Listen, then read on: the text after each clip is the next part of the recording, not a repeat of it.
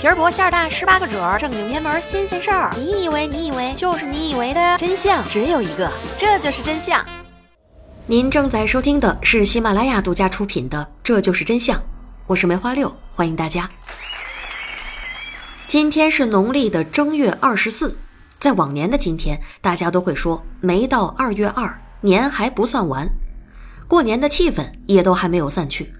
但是今年发生在你我身边的这场疫情，注定是要载入史册。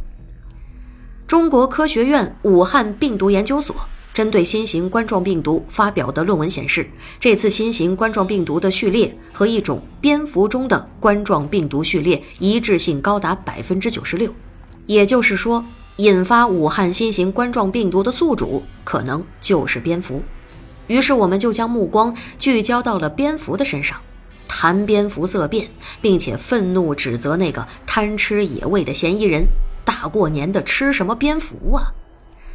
事实上，蝙蝠这个长相奇特的生灵，在我们人类历史上一直都扮演着亦正亦邪的很特殊的角色。那今天，我们就来聊聊关于蝙蝠的那些事儿。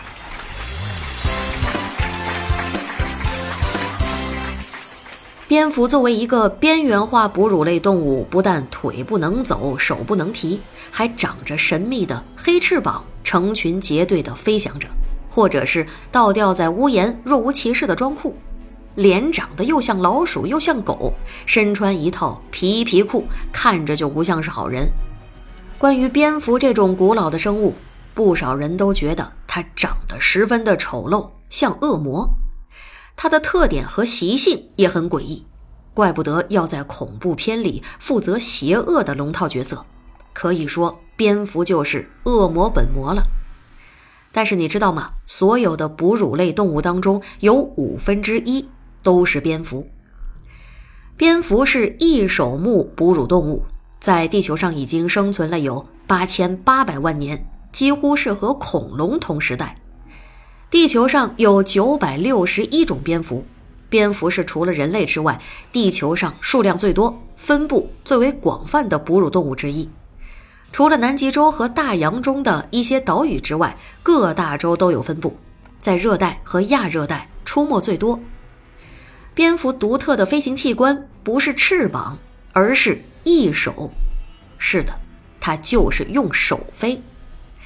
蝙蝠虽然会飞，但是飞行的本领比鸟类可差远了，因为它们的身体结构就很奇葩：前肢发达，上臂、前臂、掌骨、指骨都特别的长，由它们支撑起了一层薄薄的，而且长着很多毛、软但是坚韧的皮膜。蝙蝠的身体轻盈娇小，寿命却是超长待机。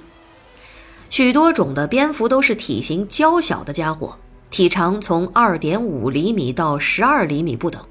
全世界最小的基地是猪鼻蝙蝠，它展开翅膀也只有十四厘米，它的体重仅有两克重。世界上已知的最大的蝙蝠是澳大利亚的黑翼狐蝠，身体和小狗差不多大，翅膀展开宽度可以达到两米。但是它们的体重也只有一点一千克左右。一般来说，哺乳类动物都是体型越大，寿命越长。这么说来，蝙蝠是小型生物，所以应该长得快，死得早。但不是的，部分的蝙蝠寿命可以达到四十年。相比之下，同类体型的野生鼠类寿命就一般只有一到两年。蝙蝠可以算得上是动物界的长者之一了。寿命长，正是因为蝙蝠的真正面貌是百毒不侵的金刚狼。根据路透社二零一四年的报道，蝙蝠身上能够携带超过一百多种毒性极大、凶险无比的病毒，有埃博拉、狂犬病、SARS 等等。但是奇就奇在，病毒不能对它们造成任何的伤害。同样的病毒寄生在任何人类或者是马。牛、羊、猴子、猪的身上早就死翘翘了，这是因为蝙蝠在飞行期间需要消耗极大的能量，新陈代谢水平会增长十五到十六倍，代谢率超高，心跳可以达到惊人的一千多下。在飞行的时候，蝙蝠的体内温度更是高达四十摄氏度，相当于持续不断的发着高烧，可以用高烧来杀死微生物，缩短疾病的存活时间，持续抑制病毒的复制。日久天长，蝙蝠的基因快速的进化，直到现在造就了无比逆天的免疫系统，强劲有力的防御功能，很难被异物伤害。科学家们还发现，有几种蝙蝠的体内丢失了一种基因片段，基因的不完整使病毒无法对蝙蝠产生作用。也许有一天，我们能够从蝙蝠的身上获得长生不老的秘密。蝙蝠的 DNA 中还拥有抑癌因子，能够自动修复受损的基因，这些基因可以稳定的遗传给后代，使子孙后代们也能够稳定的保持这个性状。所以，蝙蝠也很少得癌症。换句话说，蝙蝠也是恐怖的病毒传播者。在历史上，有好几次严重传染病、世界性或地区性大流行都是由蝙蝠开始。对人类来说，当今世界最凶险的烈性传染病，大多数都是由蝙蝠传播的。作为一种能够飞行的动物，蝙蝠可以四处飞行，本身就具备了快速传播传染病的能力。蝙蝠是超大数量的群居动物，而且居住在阴暗潮湿的洞穴当中，彼此之间很容易扩散病原体，形成野生的交叉感染环境。一旦某种病毒出现在一只蝙蝠的身上，就很快会被更多的蝙蝠携带。更可怕的是，蝙蝠和人类基因差异小。被病毒作为共同宿主的可能性很大。这几种原因合一，蝙蝠呢绝对就是病毒中的战斗机，传染病中的老大哥。正是因为这些，西方人又将蝙蝠与恐怖的吸血鬼传说相联系，因此在很长的一段时间内，蝙蝠在西方文化中形象是相当的负面。至于超级英雄蝙蝠侠，那就是现代的事情了。和西方不同，蝙蝠在中国文化当中却有着光鲜的一面，特别是在清朝。清朝是利用蝙蝠纹饰作为装饰最多的一个朝代，因为在清朝，上至皇室宗亲，下到平民百姓，都认为蝙蝠是吉祥的象征。那么问题就来了，被外国人视为吸血鬼化身的蝙蝠，为什么到了清朝却摇身一变成了吉祥的象征呢？其实也很简单，这就是我们中国博大精深的汉字文化了。这蝙蝠的“蝠”和福气的“福”是同音，所以蝙蝠也就相当于是便福。再加上蝙蝠会飞，所以在清朝人眼中，看到蝙蝠那就寓意着福从天降，会带来好运气。从而也就导致了在清朝时期，经常会在各种砚台、镇纸、金银器或者是衣服上出现。还有更夸张的，会在房子的门窗、屋檐上都雕刻上蝙蝠的纹路，寓意着向上天祈福，能够给自己以及家人带来好运。让人意想不到的是，在清朝皇帝的龙袍上也有红色蝙蝠纹的存在，并非只是龙图腾和祥云图案，寓意也和上文的意思基本一样，就是字音鸿福。还有一个厉害的。就是慈禧太后的六十大寿上，曾经发行过一套价值不菲的邮票。话说那是在一八九四年，慈禧六十大寿之前，清政府专门派清朝宦官通知海关邮政，让他们设计发行一套万寿邮票，用以给慈禧太后祝寿。在这套邮票上，就有一张名为“五福捧寿”的邮票，用的就是蝙蝠纹。由此可见。蝙蝠在清朝人的心目中是有着极为特殊的象征意义的。无独有偶，不只是在咱们中国，在国外，平安时代的日本对蝙蝠的看法和咱们中国一样，也是被看成是吉祥的象征。不过，平安时代的日本人在蝙蝠纹的运用上就没有清朝那么频繁了，他们只是利用蝙蝠翅膀骨骼的分布结构，制作了一种名字叫做。五谷扇的扇子也叫做五谷蝙蝠扇，那些个名门巨绅，甚至是日本天皇都喜欢使用这种扇子。在这些人的眼中，包括日本天皇，这不仅仅是礼仪的一种表现，也同样是把蝙蝠视作一种吉祥的象征。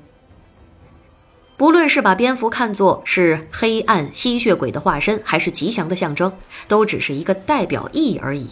而在我们真正的生活当中，吃蝙蝠也不是什么新鲜事儿了。虽然我们不知道第一个吃蝙蝠的人是谁，但是大名鼎鼎的诗人苏轼一定吃过蝙蝠，有诗为证。公元一零九四年，苏轼被贬到了广东惠州。三年之后，他又被调到了更加荒芜的海南儋州。作为一个吃货，苏大学士入乡随俗，他尝遍了海南的各种美食。九百多年前的他一定吃过蝙蝠。苏轼来到海南之后呢，他并没有摆起很多的官架子，相反，苏轼与民同欢。他要求自己和下属不能够轻易改变当地的习俗，这一点让苏轼赢得了海南人的尊敬。要知道，在宋朝统治者眼中，海南人基本上就和土人没什么区别。这里是北宋官员不想打听也不想知道的地方，荒芜的土地更是不适合人口的繁衍。可是苏轼却是一点都不嫌弃这里的食物，无论是蛤蟆还是蝙蝠，他都尝试过。其实海南的许多海鲜都是相当美味的，而当地人则是长期食用一种果蝙蝠。这种蝙蝠肉质鲜嫩，让苏轼吃的很是爽口。他作为一个诗人，苏轼高兴之余，不免就要写诗来抒发感情，于是就有了一首诗：“五日一见花猪肉，十日一遇黄鸡粥。世人顿顿食鼠鱼，见以熏鼠烧蝙蝠。旧闻秘鸡常呕吐，烧尽虾麻原习俗。”十年经国燕肥柱，日日争花压红玉。从来此赋副将军，今者故宜安托素。苏轼的这首诗文情通达，按照字面意思去理解，就是说海南人生活还是比较富足的，他们五天就能够吃上一顿花猪肉，十天就能喝上一碗肥美的鸡肉粥。海南当地人顿顿都吃山鱼和红薯，偶尔还用老鼠和红烧蝙蝠做下酒菜。在这首诗中，苏轼也表达了自己以前对海南人习俗的误解。他袒露心怀，表示自己曾经听说这样的食物之后当场呕吐，可是久而久之却也慢慢习惯了。他在当地人的鼓励之下，开始勇敢食用，这才知道了这些食物的美味和营养。不过，作为受过科学教育的当代青年人，我们必须重新审视这些饮食习惯。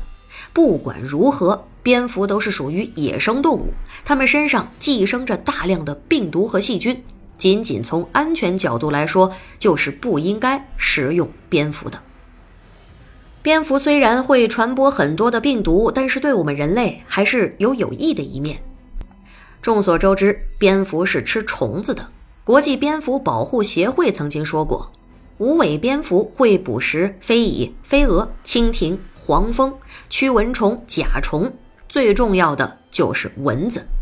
蚊子可以携带令人恐惧的西尼罗河病毒。奥斯汀这座城市是世界上最大的蝙蝠栖息地。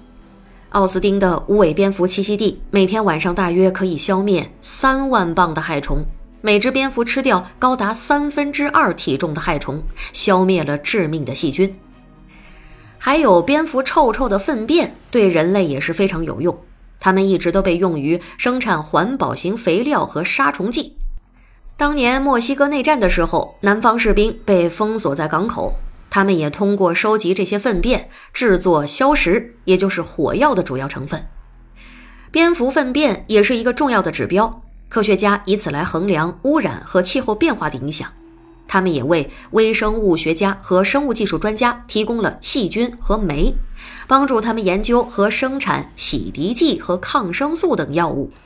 蝙蝠的粪便甚至被用于工业废料以及副产品转化为更安全的材料。如果你喜欢喝酒，你一定就知道百加得这个名字。你记得百加得朗姆酒瓶子上的 logo 吗？对。就是一只蝙蝠。墨西哥无尾蝙蝠往往是专门捕食对甘蔗有害的昆虫，正是因为有了它们，百加得的甘蔗能够蓬勃生长，降低了朗姆酒和其他糖制品的生产成本。那以上的林林总总，也许无法改变你对蝙蝠的改观，但是这个长相不讨喜的小动物一直就在我们的身边。不管是病毒的传播者，还是有着吉祥寓意的福星，我们对蝙蝠的爱恨情仇，无非是从自身的需求出发。蝙蝠只是按照自己的天性，一直生活在这片土地上。